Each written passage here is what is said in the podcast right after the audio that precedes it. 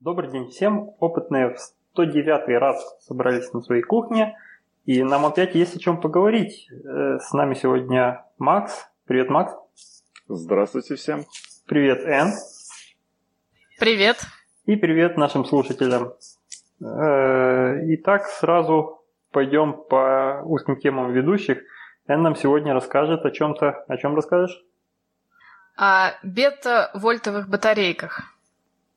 Звучит На страшно. самом деле, хочу, во-первых, поблагодарить э, слушателя АК АК, который нам на сайт прислал ссылку на видео, где как раз рассказывается о таких э, батарейках.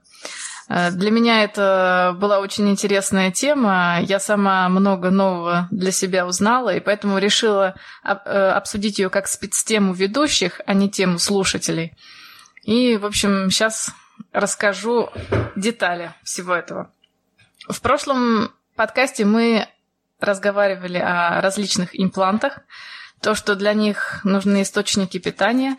И вот э, еще помимо всяких электрохимических батареек и аккумуляторов существует альтернативная технология. Это бета-вольтовые батарейки. Что же в них, э, чем же они отличаются от обычных батареек? На самом деле все. Э, Для, в, в этих батарейках источником питания является радиоактивный элемент, который выделяет бета-излучение, то есть высокоэнергетические электроны. И работает такая батарейка, как это сказать, это, в общем, дальний родственник солнечных батарей.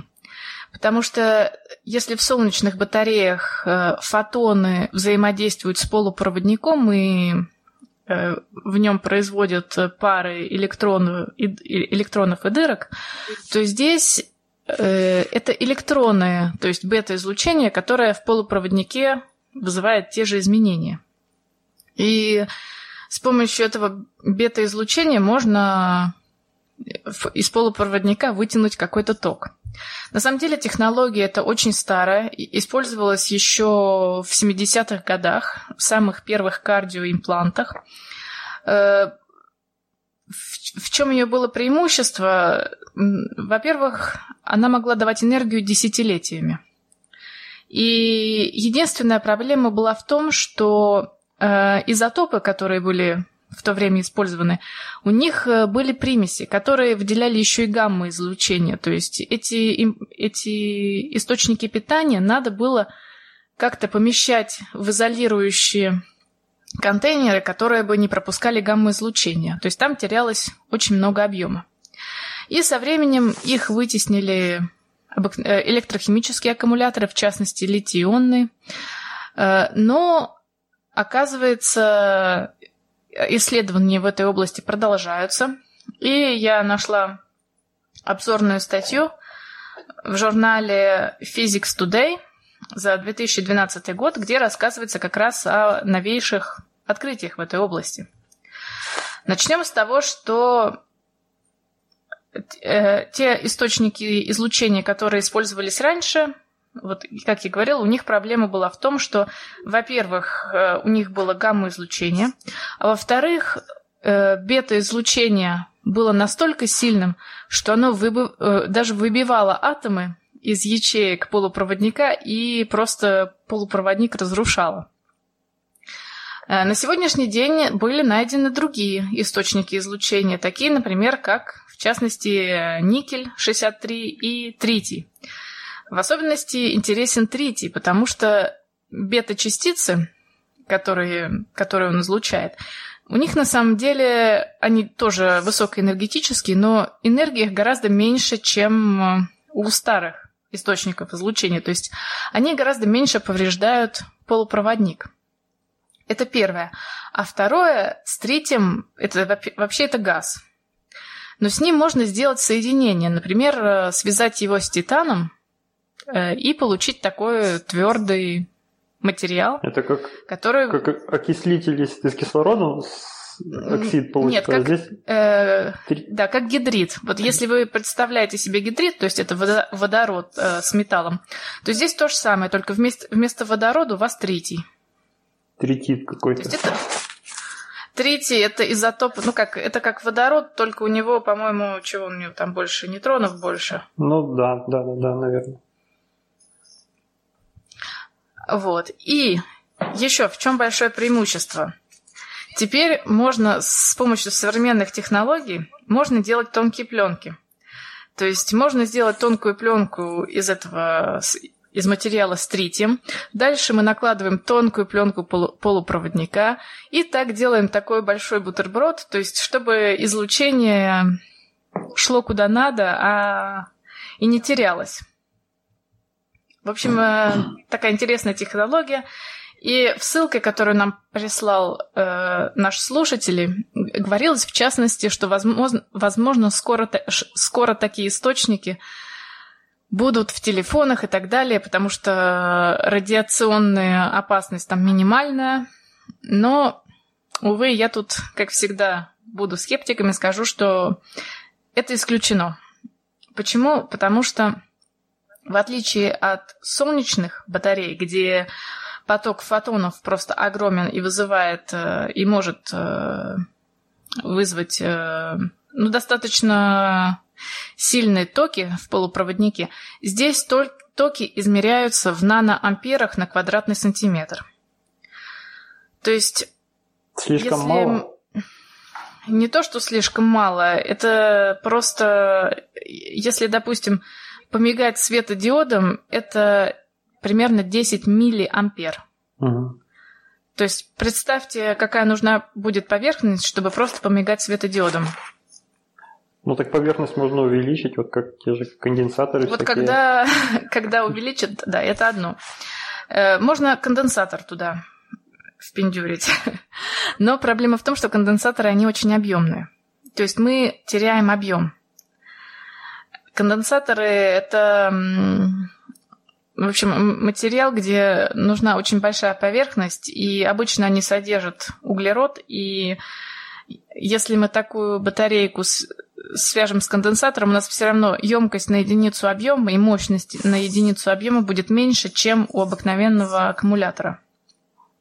То есть это невыгодно. Это единственное, вот, вот эти вот источники питания, они действительно могут использоваться там, где токи нужны минимальные. Но даже современные импланты, они, увы, требуют все больше и большей мощности. Те же кардиостимуляторы, как выяснилось, у них еще существует другая функция, это дефибрилляция, то есть это более мощные разряды. И для этого нужны все-таки более мощные источники питания. И в, тот же, в том же телефоне естественно, мощности все, все увеличиваются и увеличиваются. А если мы говорим о нейроимплантах, э, там весь смысл в том, что этот имплант будет связан хотя бы даже по Bluetooth. Но Bluetooth, увы, несовместим с такими токами. Понятно. Так что, нет, но на самом деле, если все-таки смогут увеличить, как-то максимизировать объем, использования объема и увеличить емкость хотя бы на э, мощность хотя бы на квадратный сантиметр, возможно, когда-нибудь это и будет использоваться. А, еще, но еще есть такая проблема, это со временем материал все-таки подвергается разрушению из-за радиации, поэтому все равно там нужна защита. И это тоже приводит к тому, что мы теряем объем. То есть объем получается слишком, слишком большой для современных имплантов. Так что да, э, литий-ионные аккумуляторы пока лидируют в этой области. И, кстати, наш слушатель прав, он нам еще сказал, что есть аккумуляторы, которые работают около 10 лет. Да, это действительно так, но э, у них тоже на самом деле на сегодняшний день не хватает мощности. Понятно. Есть... Ну, для меня, для меня вообще страшно звучало то, что там что-то, что излучает радиацию, разные виды бета и гамма излучения, и использовать это в виде, это в старых. в виде имплантов. Это в старых.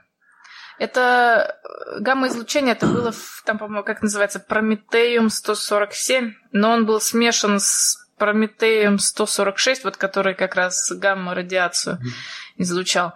А в третьей говорят, что радиацию обычный листок бумаги может остановить. Угу. То есть можно... Ну, конечно, со временем этот листок бумаги его прошибет такие этими Ну, можно в человека все равно совать и, и не париться, да? Да, да. Ну, хорошо. Я вот... То есть, да, спасибо слушателю за такую, за такую тему интересную. Да, и тебе спасибо, что покопалась, раскопала. Наше будущее вне литий-ионных аккумуляторов пока под вопросом. Вот. А, и, кстати, нас еще этот слушатель задал вопрос. Он говорит, что Э, знаю, среди вас нет врачей-онкологов, но, может, вы могли бы предположить, на сколько процентов батареи с такой интенсивностью радиации повышают риск рака? Тут мы, увы, сказать, я думаю, ничего не можем. Вот говорят, что тритий это самый безопасный. Его даже, даже можно покупать, э, то есть этот аккумулятор можно, батарейку точнее, можно покупать обычным людям. То есть не надо никаких специальных разрешений, что э, по-моему, в 2008 году батарейка это была э, разрешена к продаже.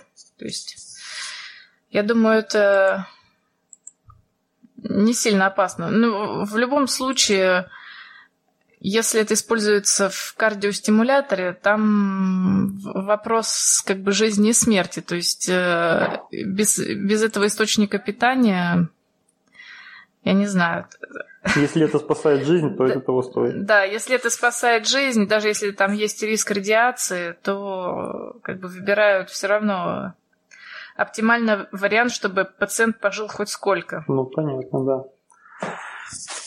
Хорошо, спасибо. Поехали дальше. Ну, дальше. Поехали. А дальше у меня... Я в прошлый раз э, обмолвился, что была, прошла презентация э, э, Tesla Motors – и сам Илон Маск там много чего наговорил и, и показал, но мы в прошлый раз, я, я саму презентацию не видел, только слухи я не слышал и, в общем, не подготовился. И обещал на этот раз э, рассказать. Ну, собственно, э, обещал, расскажу. Э, значит, прошла... Мы еще в 105 выпуске у нас проскакивала новость, что кто-то сфотографировал, где-то там перевозили грузовик компании Tesla Motors – и он эти фотографии опубликовал, и, в общем, начались догадки о их э, характеристиках вот этих. Было понятно, куда копает компания, ничего разрабатывают.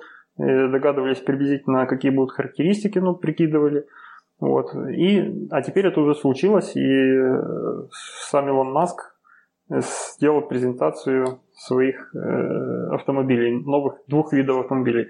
Это, собственно, Tesla Semi и Tesla Roadster. Сами это грузовик Tesla Motors, а Roadster это э, автомобиль спортивный, спорткар такой, в общем, гоночный. Сама презентация была очень э, такой, как это сказать, помпезной, очень. А, где-то проходила, видимо, в аэропорту, там, где было где разогнаться, было где разместиться, и можно было поездить, потому что действительно перед э, зрителями этого всего дела, ездили на автомобилях, там показывали, как они разгоняются, как там все, все делается, поэтому это где-то э, происходило на открытом пространстве, просто все было оборудовано так вот. Э, ну, могут себе позволить занять аэропорт, видимо, взлетную какую-то взлетно-посадочную полосу для того, чтобы показать. Значит, что показали? Во-первых, с самого начала приехало два грузовика. Вот таких вот новых, Э, один из них за рулем был сам Илон Маск. Э, приехал он оттуда, вышел под аплодисменты, начал рассказывать о характеристиках э, автомобиля. Сейчас кратко расскажу, чтобы можно было не смотреть это все и проматывать, если кому-то лень смотреть видео. Хотя видео мы ссылку приложим, конечно, в описании. Значит, в грузовике есть четыре независимых двигателя. Э, разгоняется он до сотни километров в час за 5 секунд. Там они меряют не до сотни километров в час, а до 60 миль в час, что почти сотни километров в час, поэтому я округлил так что для русского слушателя, чтобы понятно было. В то время как э, обычные грузовики, э, не электрические, э, на дизеле, они разгоняются за 15 секунд. То есть разница в 3 раза разгона до сотни. А с грузом, максимальный груз сейчас, ну, судя по тому, как он комментировал, максимальный груз э, может достигать 36 тонн. И вот он эти 36 тонн разгоняет до сотни километров в час за 20 секунд. Э, при этом за сколько разгоняется обычный грузовик э, на, дизеле, там даже не дождались, в общем, от этого презентации. То есть он даже не сказал об этом. Но, по-моему, это уже сильно-сильно больше, чем 20 секунд. Там уже минуты какие-то. Обещает проехать на одной зарядке 500 миль, что по-нашему 800 километров. И это уже, с этим уже можно работать, скажем так. По-моему, это уже достаточно для, э, для времени между подзарядками. Я... Но это пустой грузовик. Я ну, понял, вот что нет, он полностью как раз, груженный. Как раз полностью груженный 500 миль. А, а сколько килограмм? А, 36 тонн. Не, не знаю. 36 Это, тонн. Ну, груз 36 Я тонн. Прослушала. Груз 36 тонн. Ну, там он не в тоннах, а в этих их непонятных нечеловеческих измерениях, единицах измерения, поэтому я перевел в тонны. Э, плюс-минус 36 тонн. Вот. И, но это только по хайвеям американским, я так понимаю, не, не в горку, не с горки, без вот этих вот светофоров, а просто вот если прямо ехать, проедет 500 миль. Но 800 километров – это очень достойный результат. Я никогда за раз только не проезжал. У меня максимум был где-то около 400 километров я за день проезжал. И то это меня уже напрягало. Это 5-6 часов сидеть за рулем, не двигаясь, по-моему, больше и не надо. Возможности автономности больше и не нужны. Если у тебя есть где зарядиться через э, там, 500-600 километров – то это вполне нормально в день столько проезжать. А здесь даже 800 предлагают. То есть это рассчитано, что э, грузовик может съездить с грузом там туда и обратно. Если он куда-то едет, получается до 400 километров расстояние преодолеть. Вот, заряд до... Э, заряд где-то я записал. А, заправка этого грузовика, то есть получение заряда от специальных вот станций э, мощных э, до 400 миль пробега то есть до 650, до 650 километров, э, будет занимать 30 минут. За полчаса можно, получается, на 650 километров зарядиться. Понятное дело, что там сперва заряжается за полчаса до этого, и потом, скорее всего, также ну, я делаю вывод по зарядке там всяких мобильных устройств и так далее, что потом скорость зарядки немножко падает, когда до максимума заряжаешь. Что еще было из интересного в этих грузовиках? Э, во-первых, он там под горку может ехать 65 миль в час, это больше сотни километров в час под горку в 5%, что сейчас пока недоступно для других, э, ну, для грузовиков других э, видов. Анонсировано было, что он может потерять два из четырех двигателей и все равно будет быстрее и мощнее других грузовиков. Хотя не хотелось бы терять двигатели, если ты столько заплатил. Там цены на него, цены на него еще не было э, оглашено, но, по-моему, это будет стоить какие-то большие очень деньги, скорее всего. Поэтому сценарий, если ты потеряешь два двигателя, это уже будет плохо для тебя. Лучше его не рассматривать. Вот. Новинкой также стало э, размещение водителя. Теперь это посередине водитель будет сидеть, а не слева, как мы привыкли, там, или справа для некоторых других стран. Это будет не, левостор... не леворульный, а прям центрально-рульной кабина. Благодаря этому э, получилось сделать лучший обзор для водителя. Он фактически сидит в такой стеклянной кабине, что ли, ну, там вокруг себя все видит и больше контролирует ситуацию. И э, главное, э, форма кабины стала более обтекаемой, она такая больше похожа на пулю. Они там сделали презентации отдельный э, упор на то, что они сделали очень обтекаемый автомобиль. Он в 2-2,5 раза лучше, чем у остальных грузовиков, э, преодолевает воздух. Ну, то есть там сопротивление в 2-2,5 раза меньше. В шутку даже назвали старые э, грузовики сараем. Э, вот. И даже немножко лучше, чем у Bugatti Chiron. Это уже такая гоночная тоже машина. Там такое купе полноприводная машина, такая с очень красивой гоночной мордой.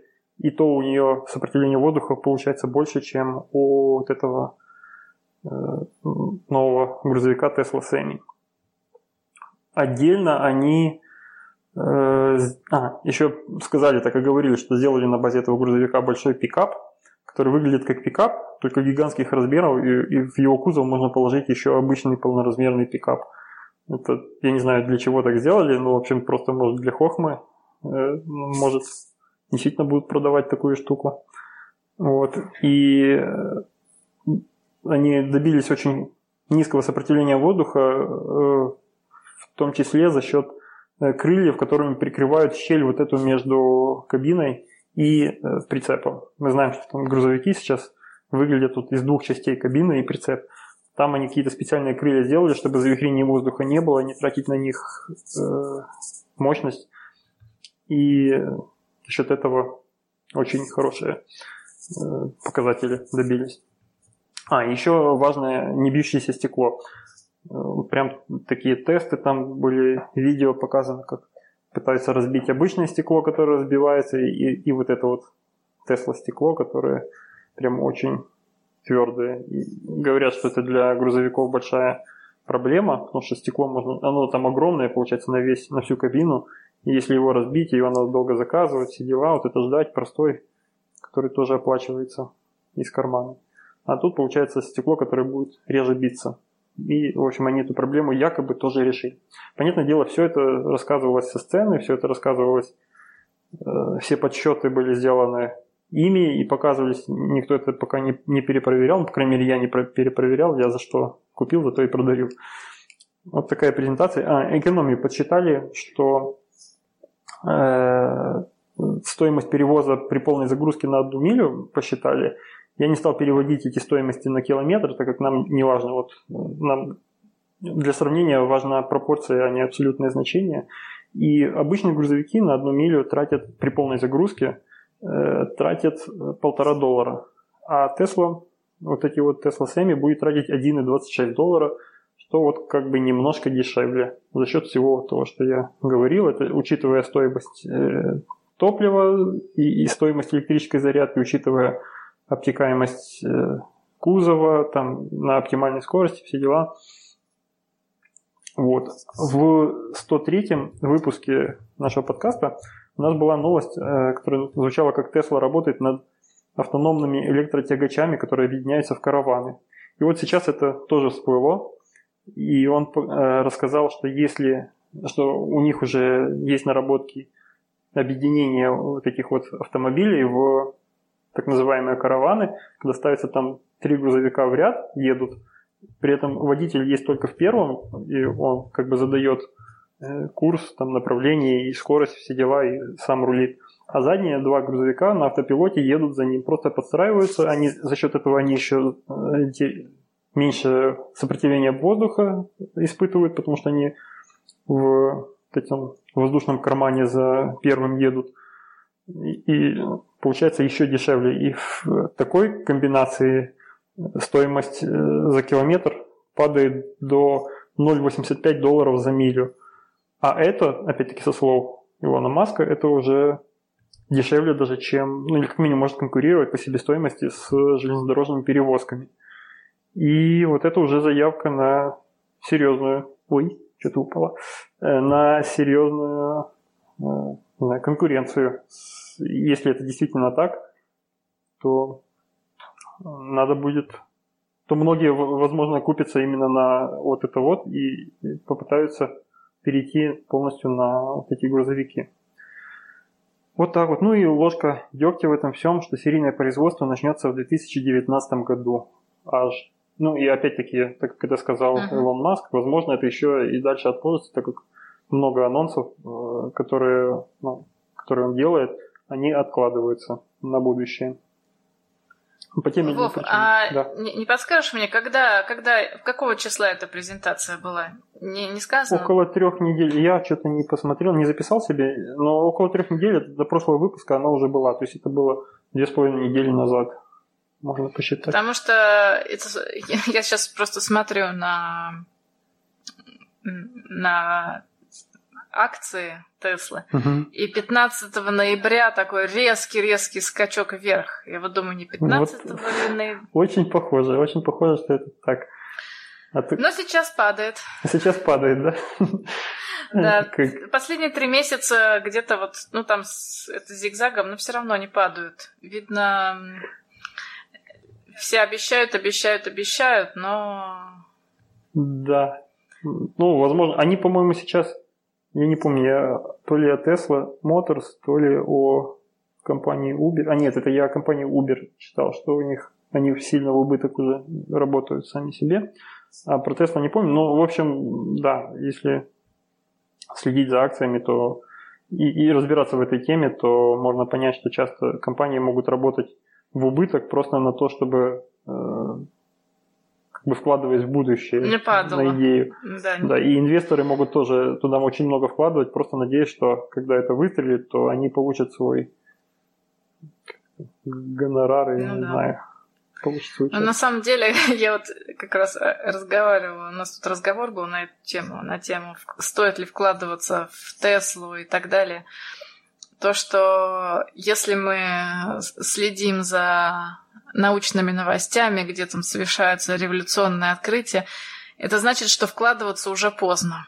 Это значит, что сейчас уже, как это, так же, как и биткоин, и Тесла, это, это уже давно, это все поздно. Да, да. Надо найти какую-то нишу, которая еще не выстрелила пока. Ну, а ты поди угадай, что она выстрелит. Она может и не выстрелить. А может и не выстрелить, да. но это, как говорится, дело удачи. Я вот буквально на прошлой неделе э, купил себе какой-то там 0,00 сколько-то биткоинов, и он сразу после этого начал падать. Я думаю, вот он. Да. пришел, пришел на рынок, навел порядок, сейчас начнет падать. Ну, я просто считаю, что не имеет смысла покупать биткоин, если ты не готов расстаться с этими деньгами, которые ты на это тратишь. А я хочу просто вот ради эксперимента попробовать купить, так забыть на 10 лет или на 5 и посмотреть, что там потом, куда это все повернется. Вов, а, а, а когда биткоины кончатся? Не знаешь, там же они э, заканчивают. Да, у них, ну, это можно отдельный выпуск сделать и подготовиться, рассказать. Да, кстати, да, не будем, не будем про информатику. Но, но это, не, но я в общих словах могу сказать, они э, майнятся, ну, так называемый майнинг, это для появляются новые. Э, они математически ограничены 21 миллионов биткоинов. Сейчас намайнено чуть больше половины, по-моему, из этого, но чем дальше, тем сложнее вот этот майнинг происходит. То есть тем медленнее они будут новые имитироваться, создаваться новые. Ну, как, как драг металл. Да, да, да. И последний, судя по прикидкам, последний должен где-то через 130 лет. То есть к 2000 150 году будет наманен последний. Но, скорее всего, там проблема даже не, не в том, что они закончатся последние, и после этого они начнут оборот только внутри ну, вот этой вот схемы держателей, только между ними. А проблема в том, что так как это не централизованное, нет никакого банка, который отвечает за, ну, который всегда может прийти и навести порядок или там по каким-то судебным процессам. А проблема в том, что люди просто, которые теряют кошельки, либо там человек э, может умереть, либо человек может просто забыть пароль там, от кошелька или еще что-то. И эти кошельки навсегда останутся уже, их будут все видеть, их э, состояние будет видно, видно всем, но никто никогда уже больше к этим деньгам не получит доступ. Они не будут переведены с этого кошелька. И сейчас уже потеряно очень много, очень большая часть биткоинов. Поэтому, ну, как минимум, вот кошельки, если вы знаете, там, создатель биткоина, так называемый Сатоши Накамото, который придумал вот этот весь, описал алгоритм, описал э, то, как это должно существовать. И сперва, когда этот майнинг был очень дешевым и простым процессом, он еще намайнил там себе, не помню, сколько, тысячу или там сотни, ну, в общем, большие, ну, помню, тысячи какие-то биткоинов намайнил, и они на его кошельке есть, этот кошелек всем известен, но дело в том, что личность самого этого Сатоши Накамото неизвестна. Все гадают, кто это может быть, там есть уже довольно-таки основательное предположение, что это вот, допустим, тот или тот человек, потому что это должен быть человек обязательно с какой-то ученой степенью вот в этом всем, чтобы разбирался. Там анализы проводились. Ну, это очень интересная статья, как пытались вычислить анализы буквально на уровне, что вот у этого человека есть только-то публичных там, ну, публикаций, и вот он обычно употребляет вот эти слова чаще, чем остальные люди, и вот именно в публикации... То есть чуть ли не графологическую экспертизу да, да, да, проводили. Там, ну, там вот действительно графологическая экспертиза, там, в общем, кто это может быть, и вроде бы как уже нашли, но доказать это никак невозможно, действительно, потому что э, если он сам не захочет воспользоваться этими деньгами, и, и сам никогда не... За этими кошельками ведется пристальное внимание теперь, как только с, ни, с них начнут двигаться средства, сразу же там, я уверен, что это сразу же побегут ко всем, ну, будут смотреть логи, где кто находится в этот момент, мог ли он воспользоваться. то есть подозреваемых. Есть там, ну, биткоин еще много использовался, так как он неконтролируемый, много использовался в э, такой теневой, да-да-да, даркнете, не совсем легальных, поэтому сейчас они, многие люди, э, имеющие биткоины, ну, имеющие большие суммы биткоинов, они просто вне закона находятся, и многие уже нет с нами, скажем так, многие уже сидят в тюрьмах и никогда уже не выйдут, потому что там за довольно серьезное преступление они брали оплату биткоинами. Ну и, в общем, эти кошельки тоже потеряны. Если они никому не скажут свои вот эти credentials, то просто все будут всегда смотреть на эти кошельки замороженные, так называемые. Поэтому говорить о том, когда закончится биткоин, ну, если он закончится ровно тогда, когда людям перестанет это быть интересным. Вот. Пока людям это интересно, пока люди сами вкладывают, а люди уже много вложили туда реальных денег, поэтому пока не видно такой серьезной причины, чтобы он, люди перестали. С другой стороны, сейчас этих валют больше тысячи разных по аналогии наплодилось, разных коинов электронных. И я не знаю, будет ли биткоин всегда самым главным, самым дорогим, или что-то поменяется. Но это отдельная, это отдельная беседа. Так вот, вернемся к Илону Маску и Tesla Motors. Кроме грузовика, они еще представили Tesla Roadster, как я сказал. Такая новая машина-пуля. Я почему-то до того, как смотрел эту презентацию на, в прошлой записи, еще сказал, что они э, выпустили э, какой-то джип. На самом деле это не джип, а оказался гоночный автомобиль премиум класса такой спорткар, который выехал, очень эффектно появился на сцене, он там пару раз туда-сюда разогнался, затормозил резко. И два слова о его характеристиках. Он, в нем три двигателя по 200 киловатт-часов. Э, помещается до четырех человек, но это не толстых, а очень таких вот компактных человека. Видимо, там заднее сиденье можно добавлять, и тогда будут садиться. А так он, в принципе, двухместный, но назад можно поместить еще и двух человек небольших. Э, и до сотни километров в час он будет разгоняться за 1,9 секунды. А максимальная его скорость пока не определена, но вот 200, больше 250 миль в час. Это ну, умножить на 1,6, я, я не посчитал, сколько там. Много очень, очень, очень быстрый. Я не знаю, пока нигде так разгоняться. В общем, дорог таких нет. Да, таких дорог нет. Хотя, ты знаешь, вот э, есть дороги как минимум, я знаю, в Германии на многих хайвеях там вообще без лимита скорости, и там можно разгоняться до вот таких вот скоростей, говорят, езди поездить, но опять-таки не у нас. Но если, если там машин нет, да? Не, ну там просто все такие же ездят. Да, все туда не ездят те, кто 60-80 км в час, они на эти дороги не заезжают даже, потому что это страшно. Но говорят, что это... Я вот слышал просто ну, разговаривал с людьми, которые разгонялись чисто ради эксперимента выжить максимум. Говорят, что это очень такое нервное действие довольно, когда ты там разгоняешься до 200 и выше, тебя там уже видишь на горизонте автомобиль появляется, и хоть он уже с другой стороны отбойника, там, но это все равно очень, ну, очень стрёмно. Страшновато. Короче. Страшновато, да. И еще с горизонта ты, тебе уже надо начинать принимать меры, там ты понимаешь, что у тебя тормозной путь будет километры и километры, остановиться ты тоже не сможешь. Скорость это, конечно, хорошо, но в разумных пределах. Так что пока этот Tesla Roadster э, до максимума разгонять вряд ли кто-то будет пытаться. И одного, одного э, заряда э, как бы обещают на 1000 километров. Это еще больше, чем у грузовиков, и это прям очень хорошо. На 1000 километров проехать один заряд – там была еще новость про то, что, о том, что Илон Маск обещал э, в следующем, ну, в следующем месяце, по-моему, в начале следующего года э, запустить свой личный экземпляр Tesla Roadster на орбиту, а не, не, не на орбиту, а даже на, в космос, в, к Марсу запустить но потом выяснилось, что это фейк. Он просто, ну, он действительно так сказал, в Твиттере что-то там написал, но это он просто шутил, просто, видимо, ажиотаж поднимал э, вокруг этого, вокруг этой новости. Поэтому никуда эта Тесла не полетит. Вот. А было бы неплохо, конечно, так выгрузить на Марс, приехать. Ну, если лететь на Марс с каким-то там своим двигателем, то это наверняка должен быть электромобиль, чтобы там не зависеть от кислорода, от атмосферы, зажигания топлива, вот это все. Ну, прям зарядил, долетел, покатался и проехал свои тысячу километров и сдох.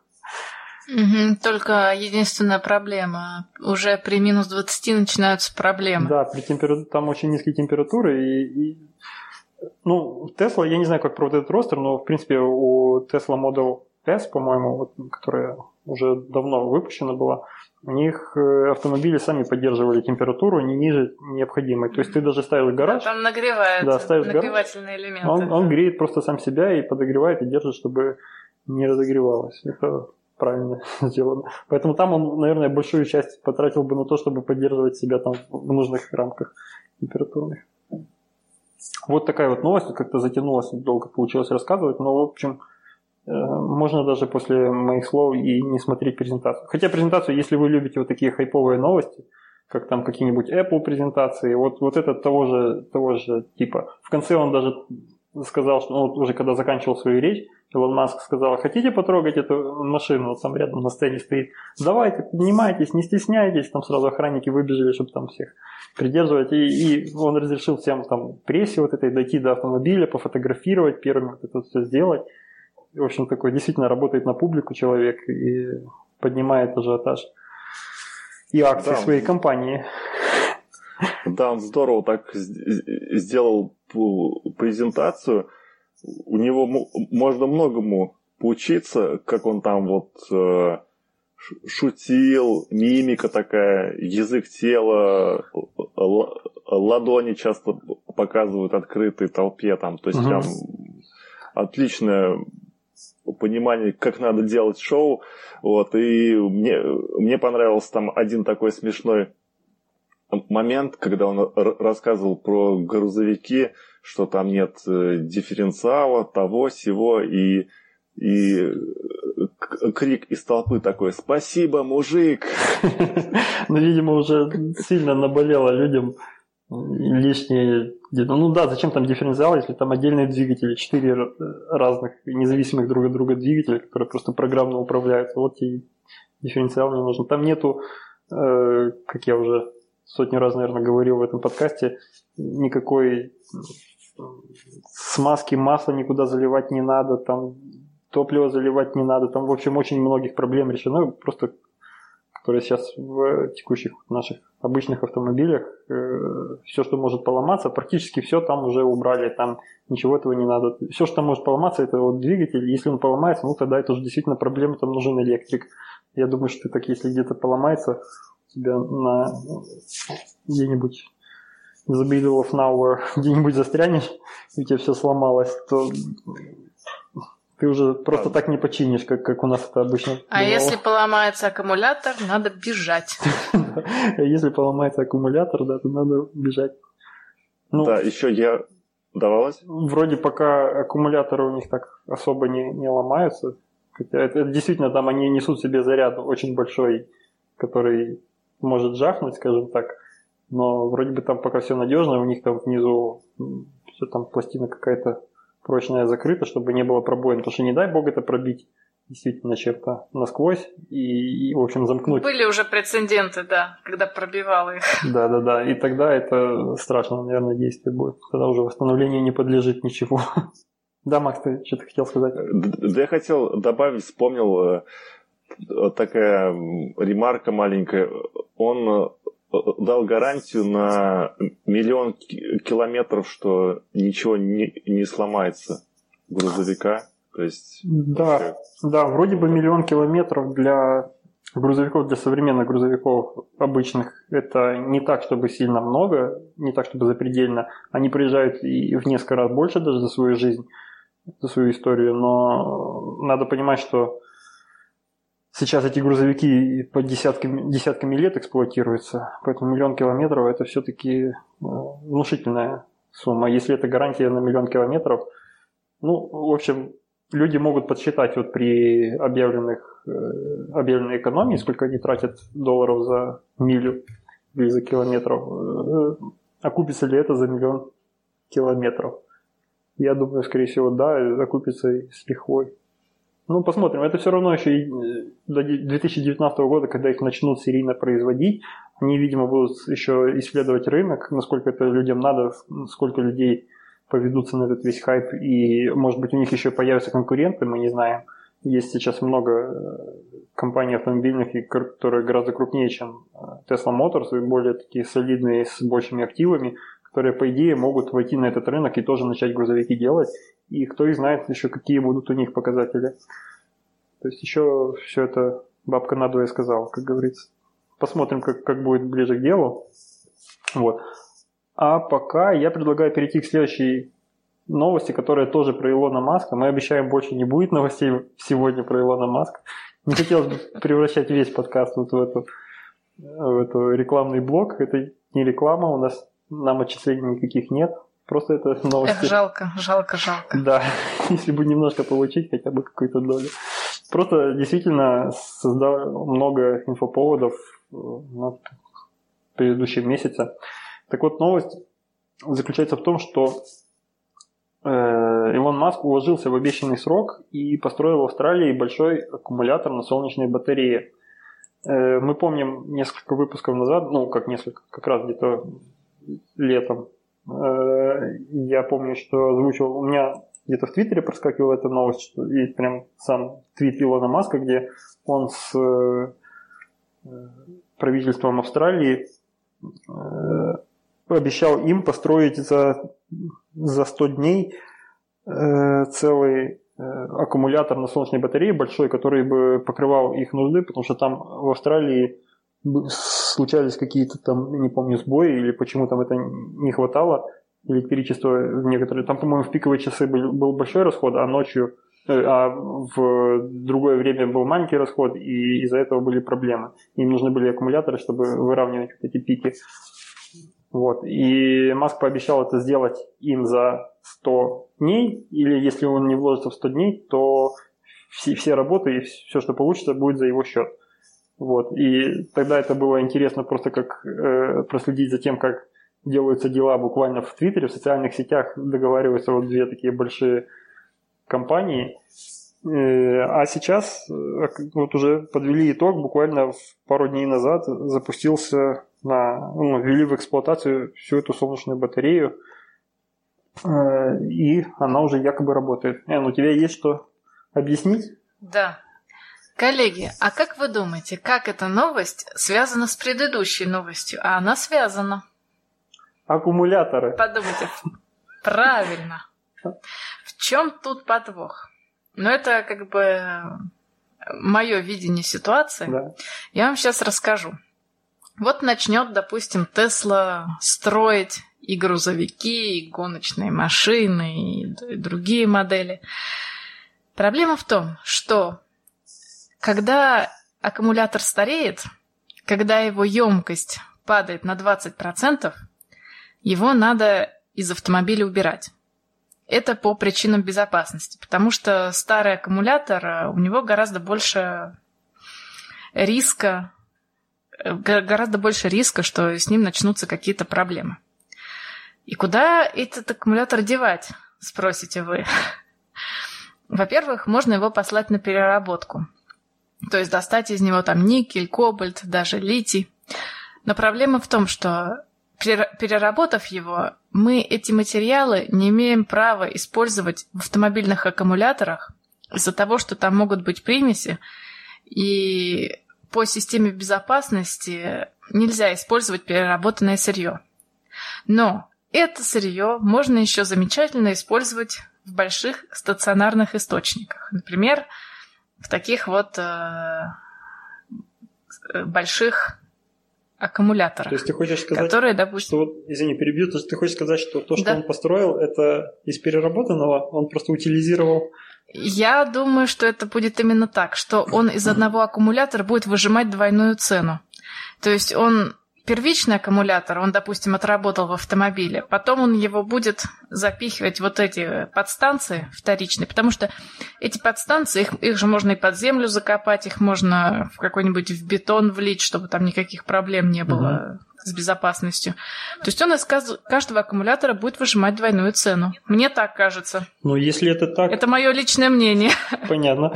Но если это так, и если это не сулит нам большей вероятностью, там, не знаю, ЧП каких-то или взрывов, то это вполне разумный подход, чтобы если ты втор... после проведения вот всего срока эксплуатации в автомобиле ты не, не можешь даже после переработки использовать это в других автомобилях, надо использовать это вот как так плавно деградировать его, не знаю, использование до насколько можешь, чтобы выжать все, что можно из э, вот этих вот материалов, а не выбрасывать их и не загрязнять среду заранее. Что, будет, да, что он будет делать что... после того, как оно на, на этих больших аккумуляторных станциях начнет пропадать после срока, это уже надо придумать третье поколение. Да, ну я думаю, там уже ничего не останется от них. На самом деле, в отличие от всех остальных автопроизводителей, которые хотят все делать машины электрическими, Илон Маск большой молодец, что уже продумал дальнейшие шаги. Да, если у тебя, чем больше у тебя разных, как сказать, производств или разных ну, разнонаправленных э, компаний, тем больше они между собой могут э, взаимодействовать, и тем дешевле получается каждая из них. Ну, как целая империя. Если у тебя там в какой-то момент, если это вот э, экстраполировать, то все дойдет до уровня, когда ты будешь просто внутри себя обмениваться там ресурсами и свои же, не знаю, свой, то, что будет выходить результатами из одной компании, может потом стать э, входными данными для другой. И тебе не придется снаружи это все закупать и тратить деньги, и тогда это все себестоимость можно понижать сильно. Видимо, вот Илон Маск еще как-нибудь ракеты сюда э, при, при, не знаю, присобачит к, этим, к этой всей истории и построит целую хорошую такую экосистему своих продуктов, в которой все будет связано между собой и все будет переиспользоваться максимально возможно. Такая, наверное, идея у него изначально была. Посмотрим, насколько это получится. Вот такая вот новость. Все, больше про Маска в этой, в этой записи больше ничего быть не должно. И мы переходим к следующей новости. Неудачное выведение спутника с космодрома Восточный. Э, такая печальная для нас новость. Это, по-моему, первый такой крупный fail в этом году для Роскосмоса. Э, был потерян спутник и много мелких, но тоже ценных э, мини-спутников, которые могли бы уже бороздить простор Вселенной, точнее крутиться вокруг Земли, были потеряны вследствие аварии при выведении их на орбиту. Потом был разбор, сразу после этого в сети появлялось много новостей, там сначала обвиняли их в том, что ну, там просто плохо, плохо все продумали. Потом появились новости, что официально, ну и неофициально, насколько там, насколько это может быть официально, был запрос к патриарху, который освещал ракету перед стартом, что, мол, он не договорился с Богом, там, я не знаю, не, не все утряс, и на что был дан, вот где-то вот, я не шучу, вот в интернете есть где-то если это не фейк, конечно, это может быть фейком, и я, возможно, повелся, но где-то есть там официальный ответ от церкви, что, мол, на Бога надейся, сам не плашай, что, в общем, не все в силах церкви сейчас, и давайте сами тоже разбирайтесь, что-то вы напортачили. В общем, такая вот это. Потом была новость, что ну, в первый же буквально, то ли в первый, то ли во второй день после этого была новость о том, что по предварительным данным, э, это был сбой системы GPS и GLONASS, по которой позиционировались. В итоге мол, мы не виноваты, что-то там GPS засбоило и, и все пропало. Э, потом э, вроде бы как вышел уже более-менее правдивый, ну, насколько мне кажется правдивый ответ, ну, ответ на, на причину этого всего дела, который заключается в том, что Просто специалисты э, программировали запуск с Байконура, а запускали из новой построенной площадки с Восточного. И просто не учли это, не учли это, и позиционирование сработало не так, как нужно, и разные системы сработали по-разному. В итоге неоптимальным образом там были маневры проведены, и ракета полетела не туда и, в общем-то, развалилась и упала. Вот такие были сообщения о пилотах, которые там, я не помню, то ли над океаном где-то летели и видели, причем не единичный случай, и видели, как разваливающаяся ракета из космоса падала вниз. В общем, удивлялись, что такое. Оказалось, это русские, как всегда, со своими технологиями. В общем, новость печальная, новость, если это действительно так и просто не заметили э, просто не, не заметили того, что сменили, что теперь уже запуск идется не всегда с Байконура, а еще и с других э, площадок для запуска. И, ну, это как-то очень нелепо звучит, и мне кажется, многое говорит опять-таки о состоянии э, дел в Роскосмосе и вот в наших, в нашей стране, как бы это ни было печально. Это уже на уровне того, что как мы когда-то обсуждали новость, что там просто из-за того, что кто-то не в свою смену, там кто-то отсутствовал в свою смену и забыли добавить какой-то припой, и, и в итоге ракета не выдержала испытаний, и, и, в общем, потеряли много денег. Вот опять-таки, где еще это может случиться, если не у нас? Вот. Ну, ракета была застрахована, конечно, и я так понимаю, что денег потрачено ну, не так, чтобы не настолько много, сколько могло быть, но все равно обидно, и хотелось бы, чтобы это все работало. Как вы думаете, есть будущее у, у вот этого всего, у Роскосмоса в запуске? В свете Илона Маска вот, понимаешь, Вов, после Илона Маска вот эта тема, она как-то вот прям очень больно режет. Да. Слух. Я не специально подбирал их так друг за другом. Так, так получилось, вот и как-то они так попались, мне стали. Но сейчас действительно на пятки наступает уже э, Илон Маск со своими возвращаемыми первыми ступенями. И он, по-моему, в этом году он то ли близко подобрался, то ли он уже прям перегнал э, запуск по количеству запусков или по количеству там выводимого груза на орбиту э, запуски с Байконура наши. Ну, в общем, это... И там видно тенденция развития в какую сторону, что это с каждым годом все лучше и лучше, и они оттачивают технологии, хотя тоже не без проблем, тоже возвращаемые ракеты, возвращаемые вот эти вот ступени э, раньше падали, и много их было потеряно, но при этом надо не забывать, что выводимый на орбиту грузом все равно выводился, потому что это только ступени невозможно было вернуть. Но, по-моему, там все идет в правильную сторону, и в сторону удешевления, и из-за этого все чаще и чаще у них будут клиенты, которые хотят выводить свой груз. А у нас немножко подрывается, конечно, не знаю, как рейтинг наших э, нашего Роскосмоса. Ну, это печально, но это факт, и, в общем, с этим надо жить, и пока что мы все-таки остаемся в топе.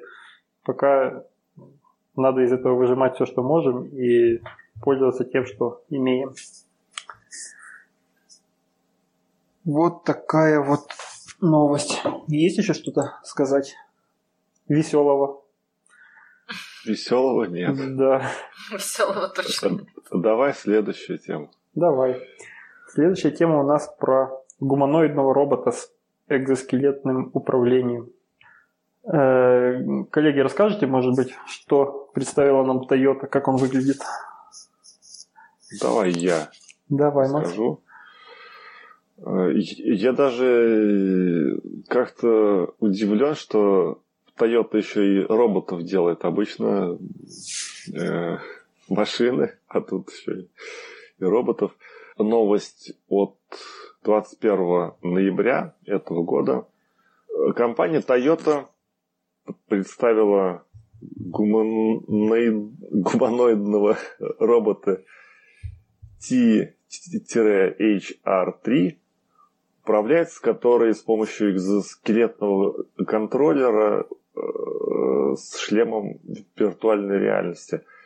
Система позволяет э, тому, кто управляет роботом, оператору, управлять э, движениями робота на, на месте, также передвигать его. И есть обратная связь тактильная э, у оператора и робота, скажем так. Ну, мы довольно часто обсуждаем всякие экзоскелеты. Э, если не в каждом подкасте, то через подкаст это уж точно. И я напомню, что экзоскелеты разрабатываются для разных э, назначений. Есть для медицинского, тогда, когда экзоскелеты позволяют людям ходить, у которых э, есть какие-то затруднения с передвижением. И есть скелеты для здоровых людей, которые увеличивают их э, способности, например, для военных, чтобы больше оттащить груза или на гражданском каком-то объекте, чтобы э, передвигать э, тяжелые грузы. И в, в статье пис, пишется, что оказывается э, не первый год Toyota занимается разработкой таких прототипов. Вот. Ну, конечно, это для меня новость, что Toyota делает такие э, штуковины. Что-то тут можно еще сказать, робот имеет э, голову, в которой две камеры, и имеет рост почти полтора метра и вес 75 килограмм, то есть как человек почти.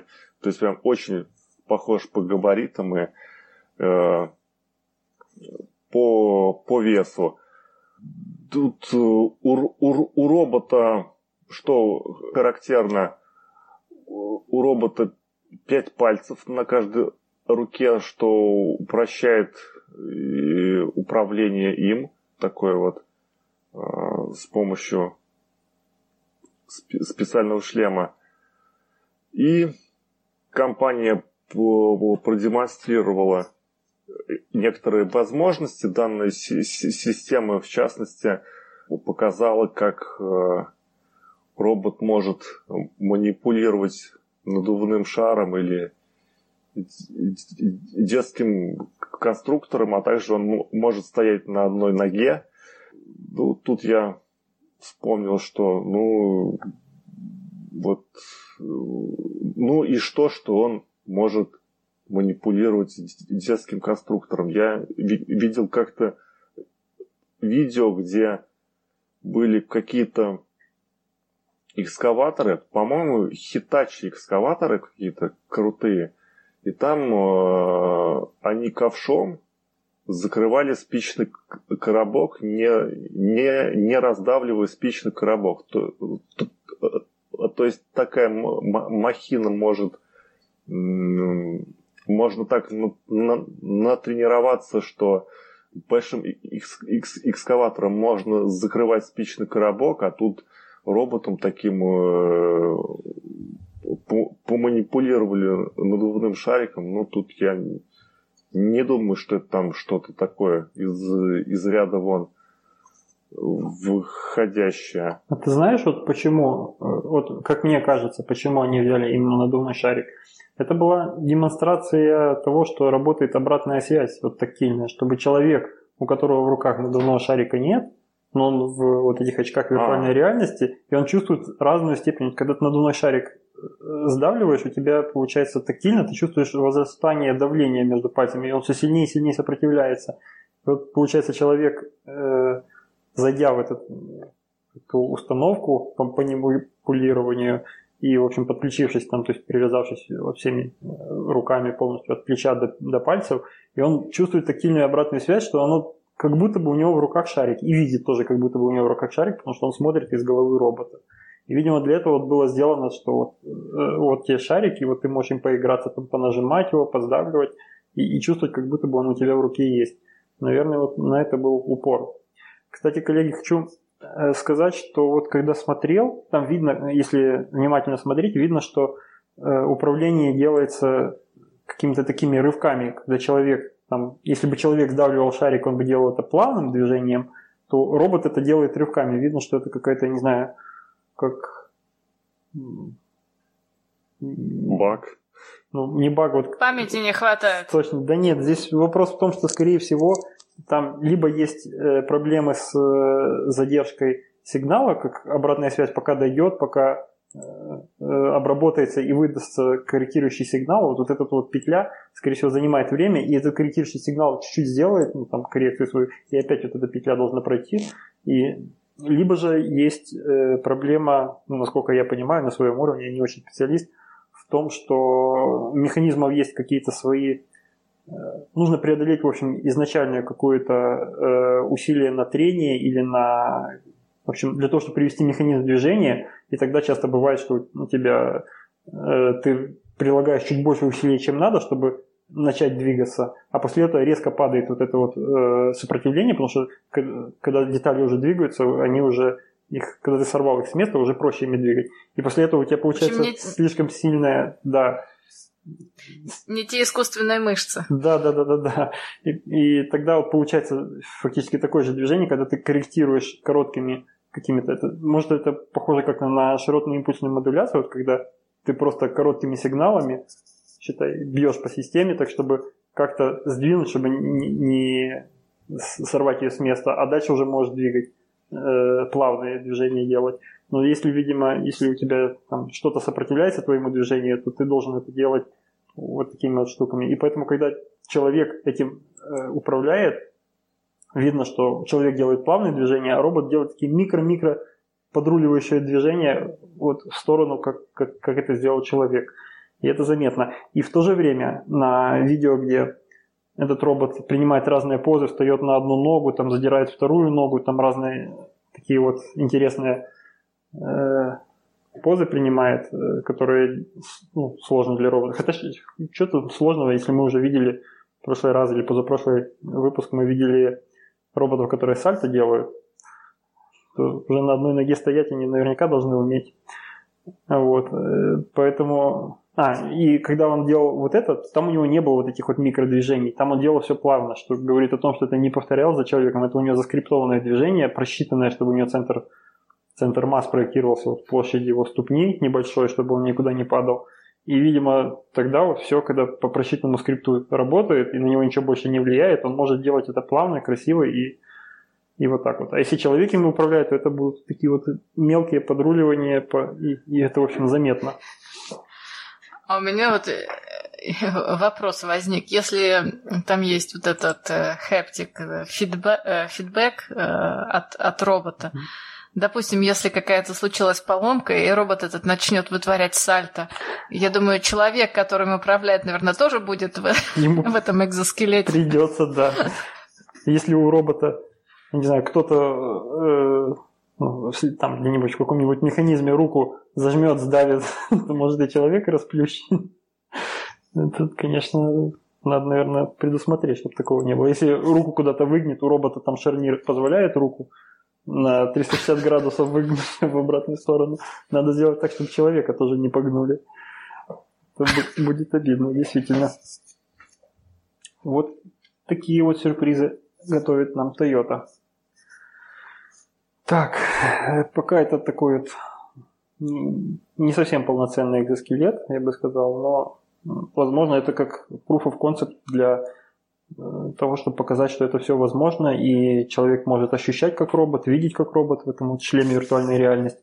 А, кстати, насчет шлема виртуальной реальности, человек, видно, что он голову двигает, поворачивает очень медленно, потому что он должен, точно так же его движения головы должны повторяться головой робота. И если мы нашу голову можем очень резко влево-вправо дернуть, и в очках виртуальной реальности, когда мы там в игры какие-нибудь играем, это можно просчитать резкий поворот и, и картинку быстро сменить туда-обратно, то физическую голову робота на шарнирах повернуть туда-сюда, наверное, сложно. Ну, я так предполагаю. Поэтому он делает это медленно и плавно, чтобы у него не было большой задержки между тем, что он видит и что он действительно делает, и чтобы робот успевал за ним. Вы, кстати, пробовали в очках виртуальной реальности? У вас не тошнит? Я не, никогда не пробовала. Я тоже не пробовал, к своему стыду. Я вот один, видел. один раз попробовал, у меня коллега, он купил себе домой, принес на работу просто вот дать поиграть. И вот мы там все по очереди садились, играли, и вот У меня никогда не было проблем с укачиванием, там еще что-то такое. Ой, пылесосить опять начали. Вот, но э, я попробовал, посидел, где-то минут 40 поиграл какую-то игру, там все очень хорошо, там мне понравилось, как там крутишь головой, видишь все вокруг себя, там все как надо, и проблем не было. Но когда я их снял, где-то еще в течение нескольких часов после этого у меня было такое какое-то неприятное ощущение, которое вот я не понимал, то ли это тошнота такая, хотя, в общем, мне не хотелось вот, бежать, извергать из себя массы наши завтраки.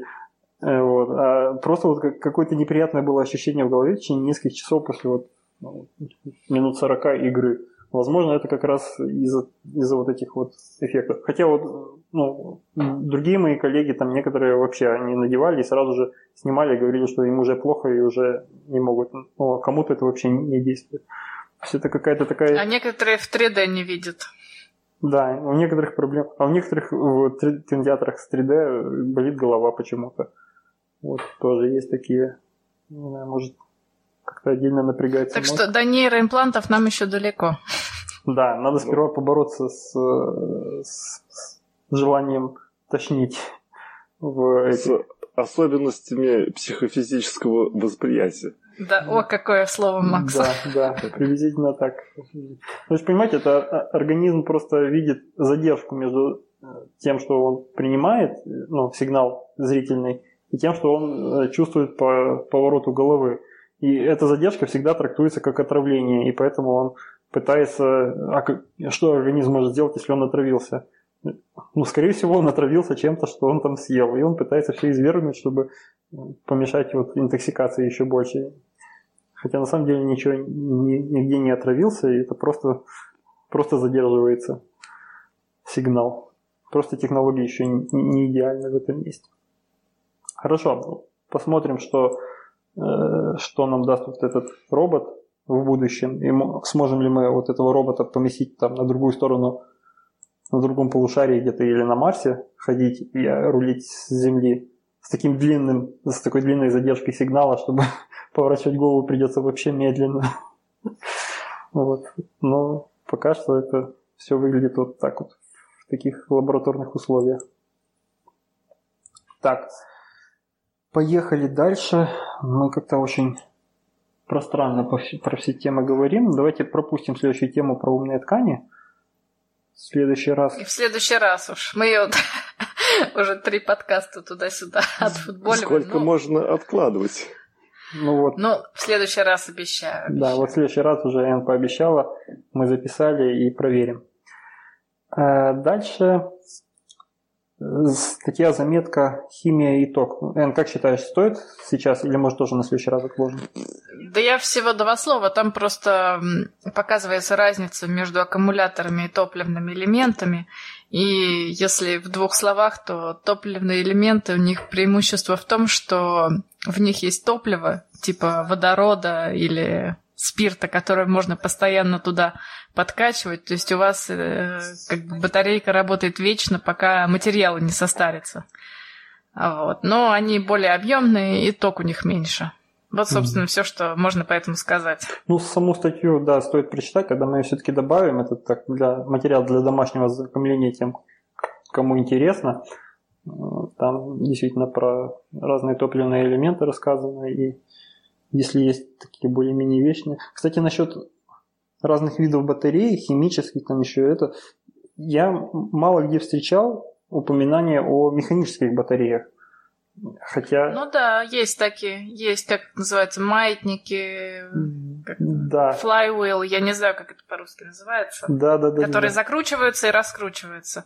Да, так я, дело в том, что я э, несколько недель назад, ну, возможно, даже месяц назад, Э, мне удалось побывать в, с экскурсией в одном дата-центре э, у нас здесь в России.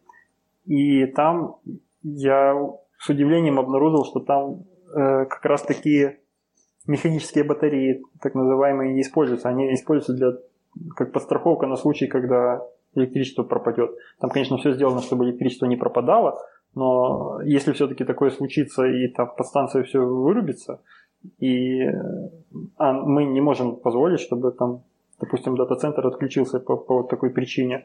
И для этого там сделаны, э, ну, так, я не знаю, как-то объяснить, большие, э, раскрученные до, до больших скоростей, большие массивные шайбы такие, которые постоянно находятся в постоянном контакте вот с магнитным полем, который тоже вот крутится, видимо. И как только э, перестает поддерживаться вот это вот кручение магнитного поля, э, вот это вот, Они обратно. да, вот эта шайба из-за того, что она весит много, ну там действительно 900 килограмм весит э, одна, 900 килограмм почти тонна, и крутится со скоростью то ли 7,5, то ли 8 тысяч оборотов в минуту. Это на секундочку, чтобы вы представляли, это э, жесткие диски у нас, э, которые в компьютерах, если они еще у них что-то крутится, вот этого образца, то там они крутятся со скоростью либо 5400, 5400 оборотов в минуту, либо 7200, а здесь даже больше. Ну, есть, правда, жесткие диски в 10 тысяч оборотов в секунду, это серверные, но это уже редкость. А здесь прямо вот крутится быстрее, чем жесткий диск в вашем компьютере, и при этом весит почти тонну. Это огромные, не знаю, огромные огромная масса с огромной скоростью, ее остановить практически нереально никак.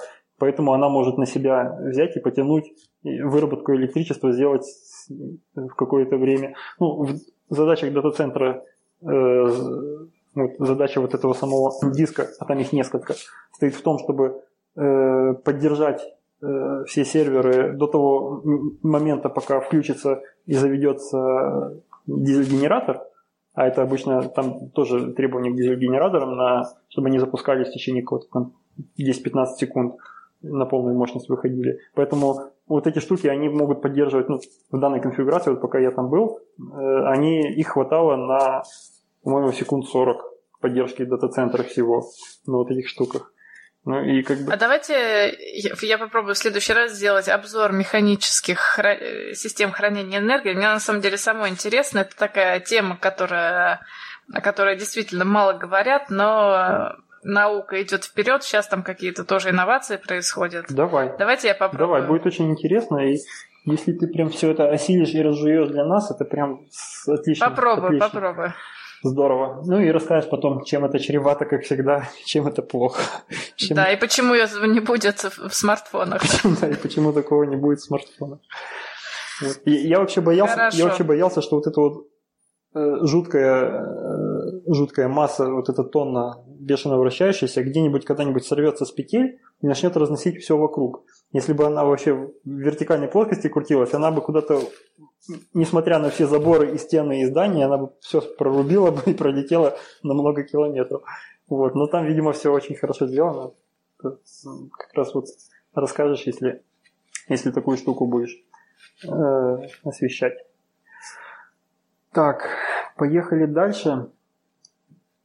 Так, дальше тема. Вообще я ее хотел отнести в тему одной строкой про нейропротезы. Э, Современные нейропротезы как чудо медицинской инженерии.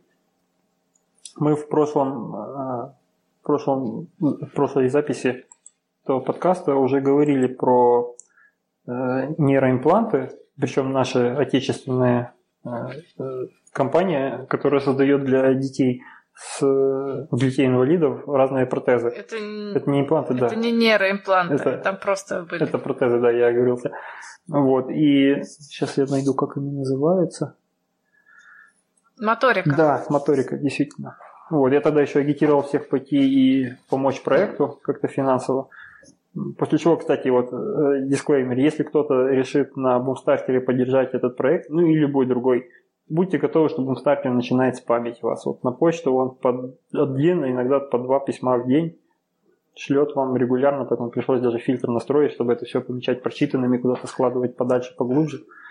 Вот, я на это наткнулся. Да, кстати, мы забыли в прошлый раз сказать, чем эти протезы особенные. То, что они похожи на руки супергероев, они все такие яркие, красивые, и что детям они очень нравятся. Спасибо Хидену, который напомнил нам, Да, да. что мы забыли. Да-да-да. Ну, собственно, для детей создают, и, в общем-то, одна из функций это э, радовать детей и, в общем, отвлечь их от э, то- того, что они все-таки инвалиды и, и как-то ограничены в жизни. Вот. Ну, а статья, которую я здесь привел, которую все-таки поместим в одной строкой. Я, я не знаю, если мне там особо не о чем говорить, там просто э, про э, современные э, нейропротезы тенденции. для да, тенденции в, для взрослых людей уже на этот раз, и как их можно ими э, управлять с помощью вот силой мысли, скажем так, чтобы уже не только проводами. Так, и если нам больше не о чем, нечего сказать про вот эти вот медицинскую инженерию, я предлагаю свалиться в тему одной строкой. Давай, свалимся. А здесь у нас первая тема про э, усики жука помогли превратить его в киборга.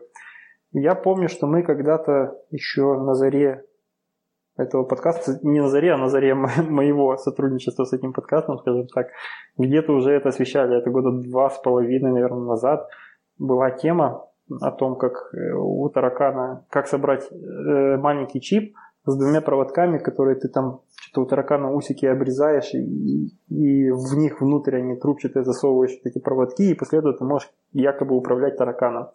Так вот, теперь точно такая же тема очередная всплыла как можно жука превратить в киборга, и приблизительно все то же самое, что и тогда. И более того, я пробежался по истории выпусков.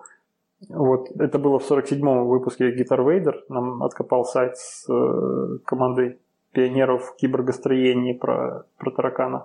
Потом в 54-м выпуске у нас были, была тема про пчел, киборгов, тоже на пчел туда какое-то устройство цепляли, чтобы как-то ими руководить. А в 57-м выпуске у нас был Жук-киборг, еще один. Поэтому тема, в общем, старая, известная и не первый раз у нас всплывает. Когда-нибудь я все-таки каталогизирую наши темы, и можно будет искать, что где было. А пока вот можете пройти по указанным выпускам и, и собрать, если вы хотите все знать, до чего человечество э, добилось в киборгизации жуков. Дальше новый стартап предлагает делать искусственные рога носорогов, чтобы снизить вот, э, опасность для жизни самих носорогов. Идея... Я, коллеги... Да, да. Я, коллеги, недавно была в музее, где чучело всяких экзотических животных стоят. Так вот, там э, было крупно написано, что у чучела носорога рог искусственный, потому что неоднократно воровали с чучела это, этот рог. Потому что, как э, некоторые люди предполагают, если стереть его в порошок, это как-то э, улучшает мужское здоровье. То есть этот рог постоянно тырили из музея. Да, да, да. И сейчас эта проблема не только в музеях, а в, у живых носорогов. Их сейчас охраняют, чтобы, не дай бог, какие-нибудь браконьеры, и то все равно браконьеры не рискуют и жизнью своей, и там идут на страшные преступление, чтобы убить носорога и спилить с него рог. Этот, видимо, он очень дорогой.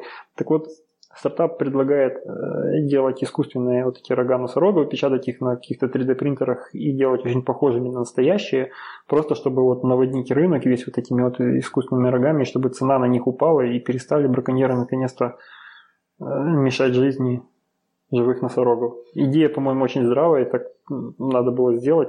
Чем-то эта идея перекликается с идеи другого стартапа, о котором мы говорили в прошлом выпуске, кажется, когда мы натравливали ботов на разговор с э, всякими да. фродом, чтобы просто занять. И кстати, да. кстати, так можно будет отслеживать людей, которые это все перепродают и употребляют. Допустим, в этот пластик добавить какой-нибудь трейсер, который можно потом вычислить. Да, но они же потом это хотят измолоть.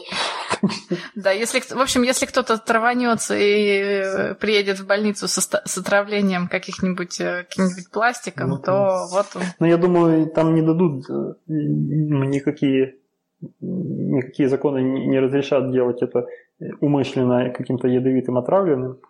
Разве что. Так ну, разве что не просто... обязательно отравленным, просто человек наелся пластика. Ну вот да. Ну, они же могут... Потом можно определить, откуда этот пластик. Они же могут, да, ну, можно специальный какой-то там состав придумать, как, как маркер. Может просто быть безопасным, но как-то это может идентифицировать. В общем... Ну, в общем, вот такая вот история, и если у них все получится хорошо, то носорогам будет проще жить просто за счет того, что много искусственных рогов будет, носороговых рогов, будет путешествовать по миру, и за них будут большие деньги платиться, пока люди не разберутся, что все пропало. И каждый будет утверждать, что вот у всех фейк, а у меня настоящий рог носорога. Будут давать понюхать, наверное. не знаю, как это проверять. Ну, в общем, такая вот интересная история. Так, и следующая тема одной строкой. Э, Voyager 1 э, запустил двигатель после почти 40 лет бездействия. Э, вот. Оглушительная новость. Оглушительная новость. Действительно, там 40 лет назад, ну там, я уже забыл, в каком году его запустили. Он сейчас с большой скоростью от нас отдаляется и самый далекий антропогенный объект во Вселенной, самый далекий от нас. И им практически не пользовались этими двигателями, они там для подруливания раньше использовались. Вот 40 лет не использовались, и тут решили их просто завести, проверить, и они завелись нормально. То есть э, там в статье приведена... И что теперь? Как бы он просто летит быстрее? Нет, э, они не для ускорения, это для микроподруливания, чтобы держать э, антенну, направленную в сторону Земли, чтобы можно было с ним общаться. А-а-а. Там они вообще как-то очень большая точность нужна, чтобы не потерять связь с ним. Поэтому это очень опасно, и многие там не верили в то, что это все заведется. А если заведется, то, может быть, там, половина не заведется, и он куда-то в другую сторону отвернется, и тогда уже все будет потеряно. Но, в общем, все прошло хорошо. Убедились, что технологии 40-летней давности до сих пор работают. В статье приведена компания, которая эти двигатели выпускала. По-моему, это уже готовая реклама для нее. Они могут уже в рекламных слоганах писать, что их двигатели залетели дальше всех и дольше всех про, просуществовали рабочими, ну и так далее. Такая вот новость. Э, следующая новость. Самоуправляемый дрон НАСА сразился с профессиональным пилотом. Э, ну, статья о том, как профессиональные пилоты дрона, а мы знаем, что сейчас это уже не просто сидеть на пультике как-то нажимать кнопочкой, они прямо уже в шлемах такой виртуальной реальности летают, у них есть там трейсы, по которым они должны пролететь, там трассы вот эти, и надо поскорее преодолеть. И сделали вывод, что самоуправляемые дроны летят, летают более осторожно осторожнее, чем э, человек. Но из-за этого пока менее быстро преодолевают трассу. Ну, я не знаю, насколько это нужно, скорость в этом. Если они не будут сталкиваться с предметами, это, по-моему, уже большой плюс. Как вы считаете? Да, а зачем нам большая скорость на квадрокоптере? Тут же у них э, разбег по времени Э, то есть вот пилотируемый дрон пролетел за 11 секунд, а автономный за 14 секунд. То есть как бы сопоставимо. Ну да. И... Видимо, это как с автомобилями гоночными. Сейчас лучше результаты все равно показывают люди на гоночных трассах. А, но кому это в жизни надо еще? Лучше пусть, если могут водить чуть менее быстро, но намного более надежно и э, без аварий. Безопасно. Да, безопасно. То... Если это могут сделать компьютеры, пускай они и водят. Такая же вот тема. И дальше переходим к темам слушателей. А в тему слушателей э, наш слушатель Hidden подбросил нам тему э, корм для животных из личинок. Вот, и у нас завязалась какая-то там даже беседа в комментариях к выпуску. Да, и я поставила на себе эксперимент. Да, и Энн поставила эксперимент. Расскажи нам, что, что ты сделала, на что ты пошла. Жрала я червей. Нет, на самом деле все не, не так страшно. Вообще тема была про использование личинок насекомых и вообще насекомых в принципе как источник белка. На самом деле тема давно уже обсуждается, потому что по питательности своей, э, допустим, те же мучные черви, они мало отличаются от обычного мяса по составу белков, жиров и углеводов.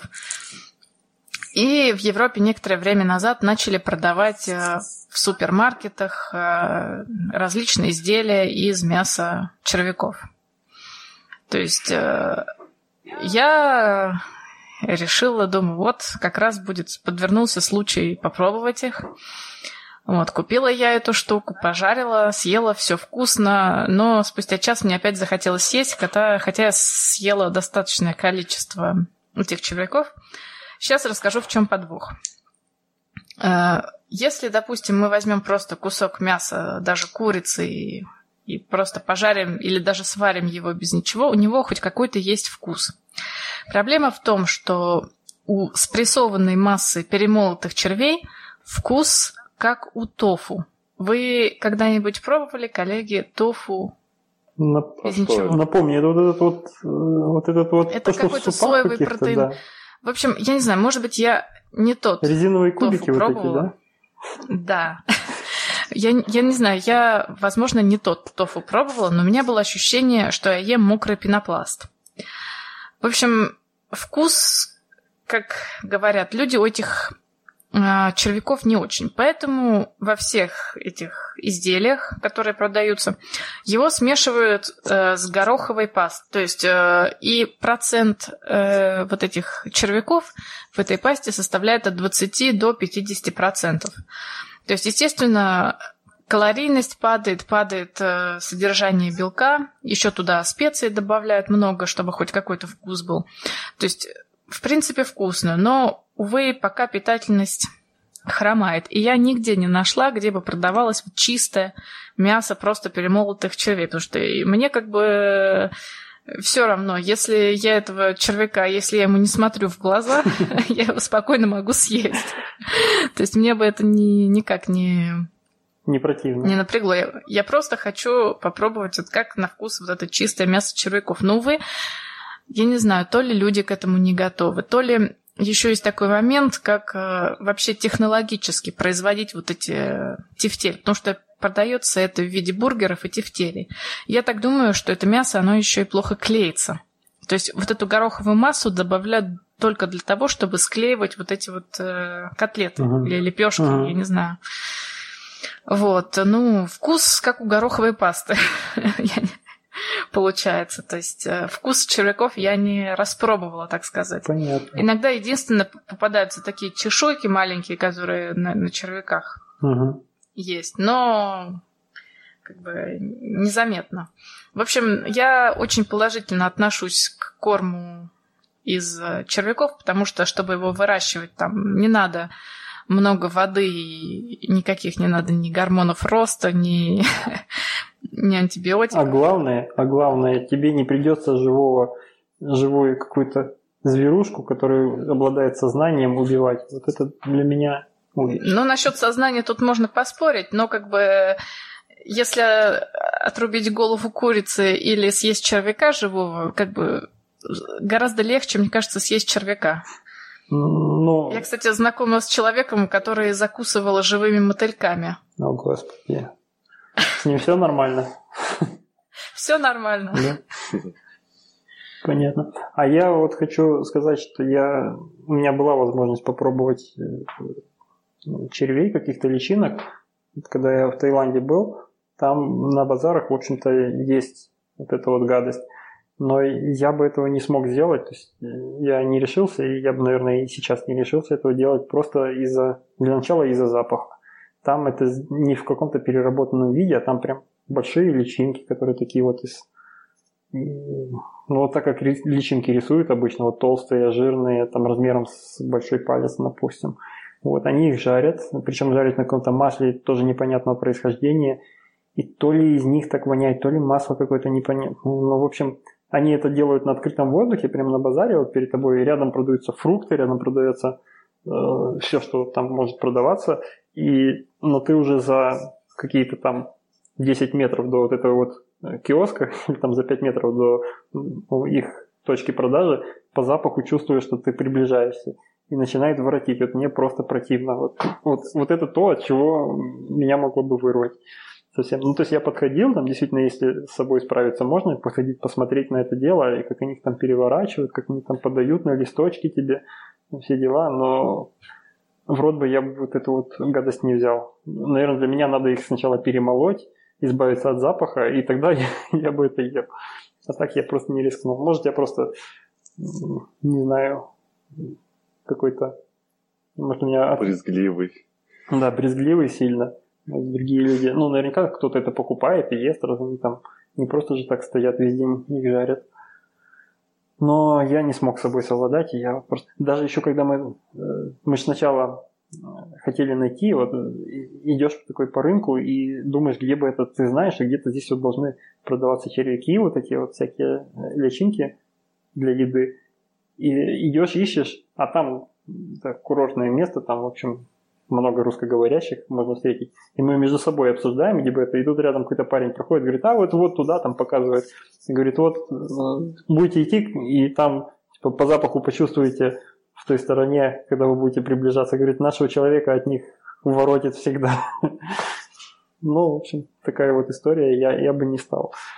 При этом слушатель Хиден там в обсуждении утверждает, что, возможно, вот он низ брезгливых, и, может быть, он рискнул бы, наверное, если бы если бы предоставилась возможность, если ему предоставится возможность, он попробует. Так что, если ты попробуешь, наш дорогой слушатель, приди, расскажи, как это, и, и в общем, записывай свое состояние, что ты чувствовал, пока ел. Это очень интересно. А главное, что, что ты чувствовал потом, когда съел, потому что я еще не уверен в том, что чисто физиологически мой желудок переживет этот стресс. Хотя, наверное, внутри это уже все равно, что там жареное мясо какое. Так, а на этом у нас вроде бы все. Темы закончились. Э, Нет, про робот Кука. Да, забыл, забыл. Есть еще тема про робота Кука. Э, тоже под, подкинул нам ее слушатель Хиден, кажется. И да, да, да. Э, в общем-то, клип, э, довольно интересный клип, девочка поет, и, а у нее сзади на подтанцовке много роботов Кука, которые фактически танцуют своей единственной рукой. Такое инфернальное видео. Так. Да, да, да, да, да. Ну, а оно само по себе интересно, как просто... Это же, что там, Корея, да? По-моему, корейское видео. Или, или японское. Ну, в общем, я что-то упустил, надо глянуть. Там Хиден точно писал про это. Э, оно интересно вот как самим представлением о культуре, об их песнях, как, какие у них песни слушают. И тут еще ты на подтанцовке замечаешь сзади, там на заднем фоне вот этот, не знаю, как это можно назвать, трон из этих роботов куки, или там просто они расположены как такие вот рукастые роботы, э, разные движения делают. Я очень советую всем посмотреть, как минимум приобщиться вот к этой культуре, а заодно и к возможностям технологическим современных роботов Кук. Вот такая вот новость. А теперь уже все. На этом все. С вами был подкаст «Опытная на кухне». Подписывайтесь на нас э, везде, где увидите, во всех соцсетях. И всем пока. Всем пока. Пока-пока.